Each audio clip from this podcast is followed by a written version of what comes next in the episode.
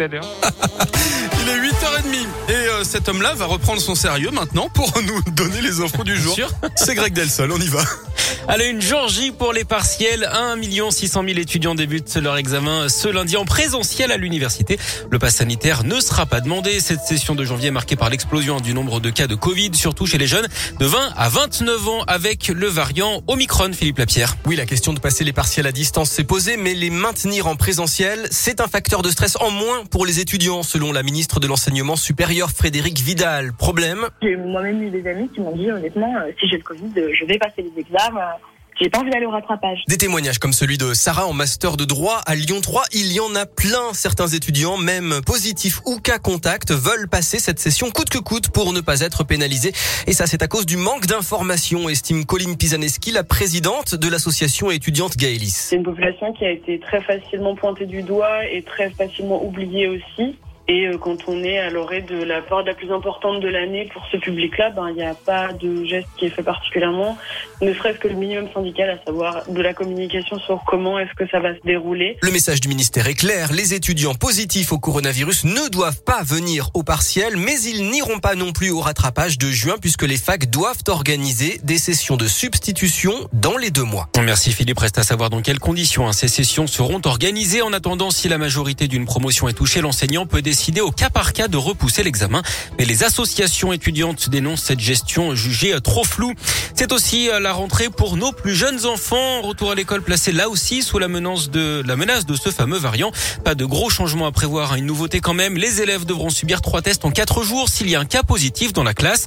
Le principal syndicat enseignant du secondaire, le SNEF FSU, lui estime que les conditions de sécurité sanitaire ne sont pas réunies et pose un préavis de grève ce lundi qui court sur tout le mois de janvier. Pendant ce temps, le premier ministre Jean Castex réunit 10 ministres aujourd'hui pour faire le point.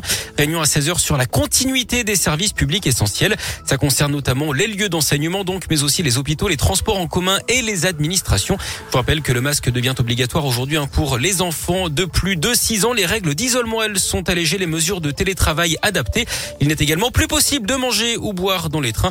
On vous a mis le détail de ces changements sur radioscoop.com. Notez également près de chez nous que le Palais des Sports de Gerland à Lyon devient un centre de vaccination pour les adultes et pour les enfants de 5 à 11 ans à partir de ce lundi. Il organise également deux nocturnes exceptionnelles avec le vaccin Pfizer pour les 12-30 ans mercredi et vendredi.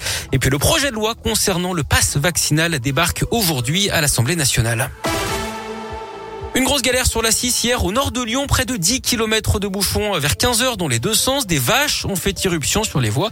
Le véhicule d'une famille a d'ailleurs percuté l'une des bêtes à hauteur de Belleville-sur-Saône, près de Villefranche. Le conducteur et les passagers en sont ressortis indemnes, mais la circulation a été perturbée pendant plus de deux heures dans les deux sens donc, puisque plusieurs ruminants avaient franchi le terre-plein central. Autre galère pour les passagers d'un tram-train de l'ouest lyonnais. Jeudi dernier, le véhicule a été bloqué pendant 4 heures dans le tunnel des deux amants entre Lyon et Tassin jusqu'à 22h30. Comme c'était sous un tunnel sans réseau, les conducteurs n'ont pas réussi à faire remonter l'incident à la centrale.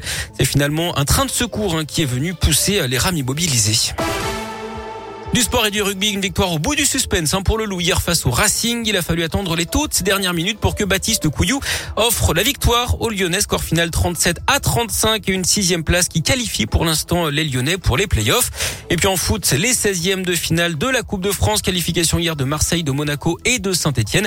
Le PSG joue ce soir à Vannes, club de quatrième division.